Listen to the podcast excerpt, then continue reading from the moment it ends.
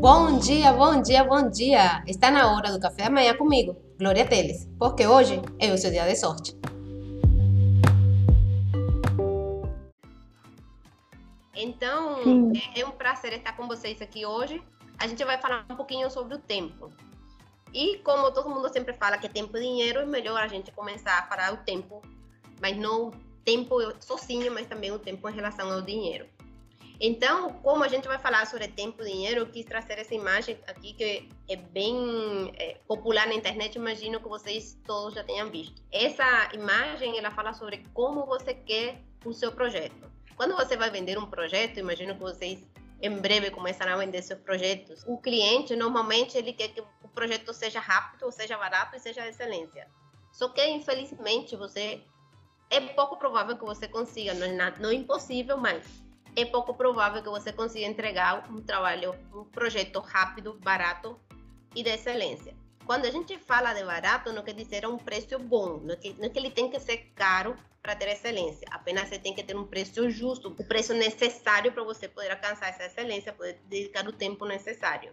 Então, um projeto barato e excelente não tem como ser rápido. Um projeto rápido e barato acaba sendo meio desleixado, com certeza. Um projeto rápido, barato e excelência é quase que uma utopia. Um projeto rápido e de excelência só se for muito bem pago. Um projeto rápido e grátis geralmente deixa muito a desejar. Um projeto grátis rápido e de excelência, mais ou menos que não existe. Mais ou menos que a mesma coisa que barato, rápido e de não existe. E se você tem um projeto grátis e de excelência, só se fizer você mesmo.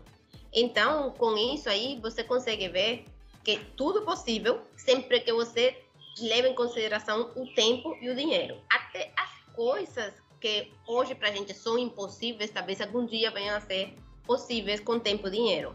Por exemplo, até 1968 era impossível correr 100 metros em menos de 10 segundos. Mas em 2009 já era possível correr em 9,58. O que, que passou? Tempo e dinheiro. Passou tempo para o, o, corpo do, dos atletas mudar com que? Com dinheiro, com tecnologia, com novos tênis, com novas te, eh, tecnologias de treinamento, então, tudo isso fez com que fosse possível correr o que antes era impossível, que era menos de 10 segundos, hoje é totalmente normal. Até 1919 era impossível cruzar o Atlântico em menos de 5 semanas, porque só podia passar de barco. Em 1919, teve o primeiro voo transatlântico de avião e a partir daí, em algumas horas você consegue fazer. Mas até aquele momento era impossível mas com tempo e dinheiro isso se tornou possível. Então, aquelas coisas impossíveis, quando você começa a ver que com tempo e dinheiro quase tudo é possível, você começa a ver as coisas impossíveis como coisas futuristas. Então, coisas que antigamente eram futuristas, como os hologramas, as videochamadas, hoje são totalmente normais. E aí a gente começa a pensar, será que a viagem no tempo, que hoje é futurista, algum momento vai chegar a ser possível? É uma questão que fica em aberto. Então, você consegue ver que só quanto mais você tem de um, menos você precisa do outro. Então, quanto mais tempo você tem, menos dinheiro precisa gastar. Quanto mais tempo você tem para alguma coisa, para conseguir fazer um projeto, para conseguir alguma coisa na sua vida, quanto mais tempo tem, menos dinheiro precisa gastar. E quanto mais dinheiro tem, menos tempo você precisa gastar, mas também quanto mais dinheiro tem, você consegue fazer mais rápido. Por quê? Porque o dinheiro tem o potencial de, além de poder comprar tempo, tempo das pessoas, porque com dinheiro você paga outras pessoas para te ajudar no trabalho e aí você acaba ganhando mais tempo mas você não compra só o tempo das outras pessoas, mas você também pode comprar ferramentas que te permitem automatizar e ganhar em eficiência. Então, quanto mais dinheiro você tem para uma ação, mais rápido você vai conseguir realizar essa ação. E então, quando a gente fala de tempo e dinheiro, algumas pessoas têm mais tempo e outras pessoas têm mais dinheiro. Então, normalmente os jovens que não têm recursos próprios, dependem dos recursos dos pais, porque ainda não trabalham, não têm renda normalmente, eles têm mais tempo do que dinheiro. A mesma coisa as pessoas mais pobres, elas têm mais tempo do que dinheiro. Já os ricos, eles têm mais dinheiro do que tempo. Aí a gente chega à conclusão de que o recurso mais escasso é o tempo. Porque você não tem como fazer mais tempo. Dinheiro, você sempre tem a oportunidade de fazer mais. Você trabalha mais, ou monta mais empresa, ou investe mais dinheiro e você tem mais dinheiro. Mais tempo você não tem como fazer mais. Você pode comprar o dos outros, mas o seu você não pode fazer mais. Então, o tempo é o recurso mais escasso. E o que, que acontece? As pessoas que são pobres, elas trocam seu tempo por dinheiro. Já o rico faz totalmente o contrário. Ele usa o dinheiro para ganhar tempo. É importante que a gente faça um esclarecimento do que é pobre e o que é rico porque é bem interessante. É, na sociedade, hoje, a ideia é fazer as pessoas acreditarem que elas são ricas para poderem estar de acordo com ações que beneficiam aos ricos. Então, quando eles falam ricos, falam dos ricos mesmo, que são as pessoas que não precisam trabalhar para ter o dinheiro suficiente para o resto da vida. Então, pobre é aquela pessoa que com o seu trabalho consegue apenas o que é necessário para sua sobrevivência. Se ele não consegue nem isso, ele está abaixo da linha da pobreza. Então, se ele consegue um mínimo para sobreviver, ele é pobre. Se ele tem que trabalhar, mesmo não importa se ele ganha 5 milhões por mês, mas se ele precisa trabalhar para ganhar esses 5 milhões, ele não é rico. Mesmo que queiram dizer que ele é, para ele acreditar e aprovar coisas que são a favor dos ricos, ele não é rico. Ele é abastado. Então, ele não tem problemas financeiros enquanto estiver trabalhando, mas se ele parar de trabalhar, ele não ganha mais, ele deixa de ser abastado. Então, ele não é rico. O rico é a pessoa que, mesmo sem trabalhar, tem o dinheiro suficiente para o resto da sua vida e muitas vezes para várias vidas, não só a dele, mas os netos, os bisnetos. Então, o que, que um rico faz para ganhar mais dinheiro? O rico investe seu dinheiro, o dinheiro que ele já tem, ele investe em diferentes tipos de ativos e ele ganha mais dinheiro. E outras vezes, a maioria das vezes, o rico investe o que eles chamam de OPM, que em inglês significa Other People's Money. Então, é o dinheiro das outras pessoas. Por que eles usam o dinheiro das outras pessoas? Para alavancar os seus investimentos. Então, por exemplo, se ele tem 10 milhões para investir, ele procura ou com o banco, ou com amigos, com sócios, mais 10 milhões e então ele investe 20 em vez de 10 que eles tinham. Então isso faz com que ele possa ter negócios maiores e ter retornos maiores também. Mas o que acontece com o pobre, a pessoa que não é rica, a pessoa que tem que trabalhar, que tem que trocar tempo por dinheiro. A pessoa, para ganhar mais dinheiro, ela tem que vender mais horas, só que as horas são limitadas, ou então ele aumenta o valor da sua hora. Então, a forma de você ganhar mais dinheiro, se você tem que trabalhar, é ou trabalhar mais ou ganhar mais por hora. Quando você troca tempo por dinheiro, a sua possibilidade de ganho ela é limitada pelo seu tempo, porque a quantidade de dinheiro que você recebe depende da quantidade de tempo que você pode dedicar a um trabalho. Então, dessa forma, o seu ganho acaba sendo limitado, porque mesmo com um salário de 5 mil reais, por exemplo, sem gastar nada por mês, você precisaria de no mínimo 16 anos para poder juntar um milhão de reais. Mas no mundo real, você não é pago proporcionalmente pelo seu esforço nem pela quantidade de horas que você trabalha. Você na realidade é pago pelo valor percebido que você tem. E esse valor ele não é real. O valor que você tem é o valor percebido pela sociedade. Por exemplo, quem tem mais valor? Um médico ou um enfermeiro? Um engenheiro ou um técnico? Um professor ou um advogado? Se você vê essas profissões todas, todas são igualmente importantes. Só que a sociedade valoriza mais o trabalho de umas pessoas em detrimento das outras. E como é que é decidido esse valor por hora? O valor por hora depende da necessidade do, que você entrega, do trabalho que você faz, do serviço que você presta, do produto que você desenvolve. Então, essa necessidade é tanto qualitativa, então, quão importante é quão necessário, quão urgente é esse produto que você faz. E quantitativa é quantas pessoas precisam desse produto ou serviço que você está desenvolvendo. Então, quanto mais necessário e urgente for o seu produto e uma maior quantidade de pessoas vai se beneficiar do que você está entregando, maior é seu valor. Mas não é só isso. O seu valor também depende da habilidade que você tem em desenvolver esse produto ou serviço que você entrega. Então, quanto maior habilidade você tiver, quanto maior formação, especialização, certificados, tudo isso aumenta também o seu valor por hora. E também é fundamental quão substituível você é. Se você é uma pessoa que trabalha, que tem um, faz um trabalho que é de alta necessidade, sua habilidade até que não é tanta, mas não tem como substituir você, o seu valor é alto. No entanto, não importa quão necessário for, e quão alta for sua habilidade, se você for de fácil substituição, o seu valor por hora diminui. Por quê? Porque tem muita oferta no mercado de pessoas que podem fazer a mesma coisa que você faz. Então, esse fator é fundamental para você definir o seu valor por hora. E então, por que a gente está falando sobre isso?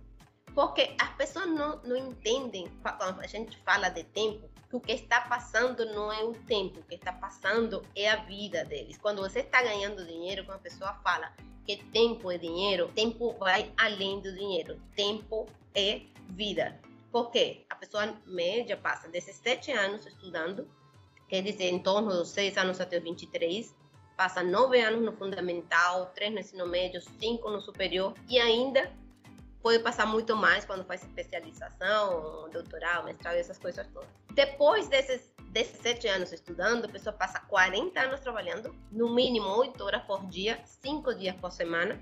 Se tiver boa sorte trabalhando em coisas que gosta, coisas que ama e que são bem remuneradas, mas a maior parte, infelizmente, não, não trabalha. A maior parte não trabalha com coisas que ama e muitas também não são bem remuneradas. As que têm sorte acabam se aposentando aos 63 anos e vivem mais 15 ou 20 anos para aproveitar, em princípio, o resultado do seu trabalho. Mas, normalmente, já trabalhou tanto durante a vida que quando consegue se aposentar, que está cansado de tanto que trabalhou nesses anos todos. Então, o que está passando é a sua vida e não é o tempo. E o que, é que acontece na sociedade hoje? Como as pessoas não conseguem entender que o que está passando é a vida, elas pensam que elas estão gastando tempo, que estão gastando dinheiro, a pessoa fica presa em tentar mostrar para as outras pessoas status. E então tem, eu trouxe para vocês aqui essas duas imagens bem famosas também na internet. E uma que fala de status. O que é status? É comprar uma coisa que você não quer com um dinheiro que você não tem para mostrar para a gente que você não gosta ser uma pessoa que você não é. E o que que faz isso? Você acaba gastando muito mais do que você ganha, ou pelo menos tudo que você ganha. E aí você acaba entrando na corrida dos ratos. Você trabalha para ganhar dinheiro e esse dinheiro é só para pagar as contas até você ficar sem dinheiro de novo e então você faz o que? Trabalha mais ainda. E você fica preso nessa roda porque você acaba gastando cada vez mais e quanto mais você trabalha, mais você ganha. Então, voltando aqui ao tema do tempo, quando você consegue entender essa relação de, do conceito de tempo e dinheiro, você vê que é imprescindível você aprender a lidar com esses dois termos, você começar a equilibrar, porque isso tem um grande impacto no seu comportamento, principalmente quando a gente está falando de escolhas intertemporais. Que quais são essas escolhas intertemporais? Aquelas que fazem você abrir mão de algo agora, no presente, em prol de algum ganho no futuro. E vice-versa, também pode ser ao contrário, como a gente vai ver com os vícios e os bons hábitos. Como, por exemplo, a formação de poupança, investimento em educação, todas essas coisas são mais difíceis para a gente porque o seu resultado, o benefício, se localiza muitas vezes muito longe no tempo. E é por isso que é tão difícil criar bons hábitos, porque o nosso cérebro ele trabalha muito no automático e é guiado por muitos vieses cognitivos, que são gatilhos mentais automáticos. E nesse caso que estamos falando de tempo, tem dois gatilhos temporais que nos levam a dar mais valor a benefícios recebidos agora, nesse exato momento, e nos faz deixar de lado o que a gente poderia receber no futuro. Em geral, todos os seres humanos têm essa predisposição a privilegiar a gratificação imediata, que é chamado de viés de presente, e a descontar um valor quando tem que adiar a satisfação, que é o viés do desconto hiperbólico. Isso quer dizer que nós damos mais valor aos benefícios recebidos agora em prol de uma coisa que vamos receber no futuro. E é nisso que se baseia a disciplina. A disciplina não é nada mais do que você abrir mão de um benefício no presente em prol de um benefício que você vai ter no futuro. Então, também pode ser você fazer um sacrifício no presente em prol de você ter um benefício maior no futuro. Então, por isso que é tão difícil criar bons hábitos. Por quê? Porque quando você vai criar um bom hábito, você faz um sacrifício hoje para ter um benefício no futuro. Por exemplo, se você quer se formar na universidade, você vai ter que passar cinco anos estudando, cinco anos se sacrificando para no futuro você ter um maior valor por hora do seu trabalho. Se você quer emagrecer, você tem que fazer um sacrifício hoje, tem que malhar, tem que fazer dieta para no futuro estar em boa forma e ser saudável. E por aí vai. Mas em, em contraponto, os, mais, os maus hábitos são totalmente contrários. Os maus hábitos, eles dão o benefício primeiro e o problema no futuro. Então, é muito mais fácil a gente aderir a um mau hábito do que um bom hábito. Então, por exemplo, fumar. Você fuma, no momento tem um benefício e você pode vir a ter problemas respiratórios no futuro. Mas hoje você tem só o benefício. Você hoje não vai ter problema de pulmão. Então, uma coisa você pode vir a ter, mas hoje você não vai ter. Comer de forma não saudável é um mau hábito e é super bom, porque você agora vai comer um, um alimento que não é saudável, mas você tem um benefício hoje, é super bom, é bem legal. Se você vai engordar ou não, é no futuro. No futuro você vai ter problema, no futuro pode ter problema cardíaco por causa do sobrepeso, mas até lá você só está tendo benefícios. Por isso, os bons hábitos são tão difíceis de criar e os, mais, os maus hábitos se formam de uma forma tão rápida.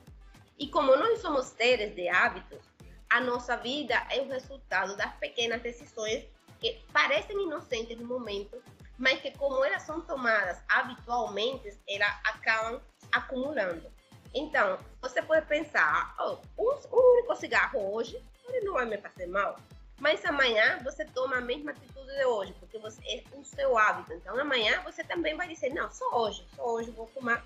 Isso não tem problema. E quando você vê, passaram 20 anos fumando. A mesma coisa é com o estudo. Você sabe que tem que estudar, que tem uma prova semana que vem, e você diz, não, hoje não vou estudar, estudo amanhã. Mas amanhã você vai dizer, não, só hoje não vou estudar. E quando você vê como é um hábito, chega o momento da prova e você acabou não estudando. Porque você não leva em consideração as pequenas decisões que vão se acumulando ao longo do tempo. Então, é uma coisa bem emblemática, assim. E o que que dizem? Qual é a ideia? Só existe agora. Porque o ontem já passou. E do ontem só ficou a nossa lembrança. E a nossa lembrança não é a verdade do que aconteceu, é a nossa interpretação do que aconteceu ontem. Então, se ontem choveu, para mim, que eu tenho uma roça e tenho plantado cacau, é importante para mim chover. Então, para mim, o dia de ontem foi maravilhoso porque choveu, meu cacau ficou feliz. Mas a pessoa que tem uma casa na encosta, o dia de ontem foi um dia muito ruim porque choveu e ela teve medo de que su, su, sua casa pudesse desabar no barranco. Então, o ontem ele já passou e só ficou na nossa lembrança. A gente não tem como voltar e só ficou a lembrança do ontem que não é exatamente a realidade. E o amanhã, ele nunca chega, porque quando ele chega, se torna agora. Então, enquanto não exista uma máquina do tempo, que pode ser que venha a existir, amanhã não vai chegar nunca. Talvez algum dia a gente possa viajar até o amanhã, mas ele chegar não chega. Então, quando ele chega, se torna hoje. Então, por exemplo, hoje é dia 19, amanhã é 20. Quando eu estiver no 20, no dia 20, eu não vou estar no amanhã. Eu vou estar no hoje, que é dia 20. Então, o ontem já passou, não existe mais. O amanhã não vai chegar. Quando ele chegar, vai se tornar hoje. Então, o que, que a gente tem? Só o agora. Então, o único tempo que existe é o agora.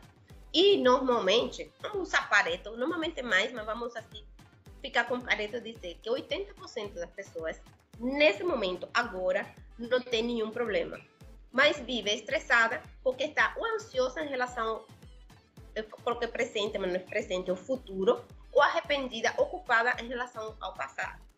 Por exemplo, vocês estão aqui agora assistindo a aula. Agora, nesse instante, vocês não têm nenhum problema. Ah, você pode dizer, ah, mas eu tenho uma conta para pagar que vai vencer dia 15. Tá, dia 15 você vai ter um problema. Agora você não tem problema. Você vai ter um problema no dia 15. Então, hoje você está se estressando porque no dia 15 você não vai ter como pagar o boleto que vai chegar mas não é hoje. Então, normalmente as pessoas hoje, no agora, é, não tem problemas. Então, qual é a ideia? Quando a gente está com o tempo, o ideal é você viver o aqui e o agora. E é o que eu, vocês já devem ter visto na, na internet, de, de, todo esse movimento de mindfulness que tem surgido, que tem surgido, não, que tem tido uma maior repercussão, porque isso existe desde mais de 3 mil anos atrás, mas em, em outras culturas, principalmente as orientais, mas hoje ele, as pessoas estão acordando mais para a importância do agora. E então está todo esse movimento, desse movimento do mindfulness. O que, que é? Pensar no agora, não preocupar-se, é ocupar-se. Então, se você sabe que tem um boleto do vender dia 15, você simplesmente vai planejar e vai pensar como você vai pagar ele. Vai fazer um planejamento. E se mesmo com o planejamento não der para fazer, você vai se preocupar no dia 15, porque hoje não vai adiantar. Então, ou você se ocupa e faz alguma coisa para resolver o problema que você vai ter dia 15, ou apenas simplesmente espera chegar dia 15 e aí ver como resolve. Mas não adianta você se preocupar. Apenas se ocupa em resolver ou deixa chegar e ver como resolve. Mas também é importante, quando a gente fala de tempo, você não ficar preso num tempo só. Então, se você não tem problema agora, você vive aqui agora. Mas e se você está com problema agora? Se você é 20% que está com problema hoje, no agora. Então, o que você faz? Ou você foca no futuro ou você foca no passado. Digamos, por exemplo, hoje você está doente. Então, tem uma, uma doença muito ruim e você hoje está sofrendo. Então, o que, que você faz? Você não fica preso no hoje. Ou você pensa no amanhã, você coloca o seu foco no amanhã, em como você vai se curar, o que, que você vai fazer para melhorar. Pensar que isso também vai passar, não vai ser para sempre, ele vai acabar, vai ser só um tempo. Ou então você coloca o foco no passado. Então você lembra dos bons momentos, a coisa que você já fez, às vezes, quando a pessoa perde alguém, em vez de ficar pensando no futuro, que nunca mais vai ver, você foca no passado e lembra dos bons momentos que a pessoa passou com você. Então, não quer dizer que você não vai ter a dor de perder a pessoa, mas você não vai ter o sofrimento. A dor é inevitável. Quando a dor chega, seja por uma doença, por uma, por uma perda, a dor já vai existir. O sofrimento é que é uma escolha. A forma em que você enfrenta a dor que está chegando é escolha sua. Então, não fique preso num único tempo. Ou você foca no, nas lembranças do passado, ou então você foca no que você planeja, o que você vai fazer no futuro. Porque o que você só tem é o agora. Então, agora, você tem que tomar conta do seu pensamento e decidir, primeiro, o que, que você vai fazer com o seu tempo lembrar que cada detalhe conta, cada momento conta. O que está passando não é o tempo, o que está passando é a sua vida. Então, qualquer ação que você vai fazer, faça pensando no agora. Não fique se estressando pelo futuro, não fique lamentando pelo passado. Você tem o poder de usar o tempo a seu favor. Então, use, use, use com responsabilidade, use com intenção é importante que você tenha intenção. Todo dia você, ao acordar, decidir como vai ser o meu dia. O que, é que eu vou fazer hoje? O que, é eu vou fazer hoje pelo meu futuro? O que, é que eu vou fazer hoje para eu ser mais feliz? O que, que eu vou deixar de fazer hoje para eliminar os maus hábitos que eu tenho?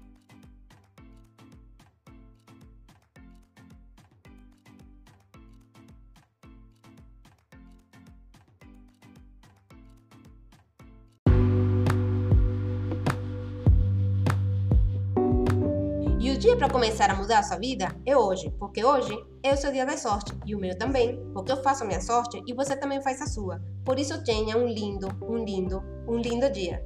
E nos vemos amanhã.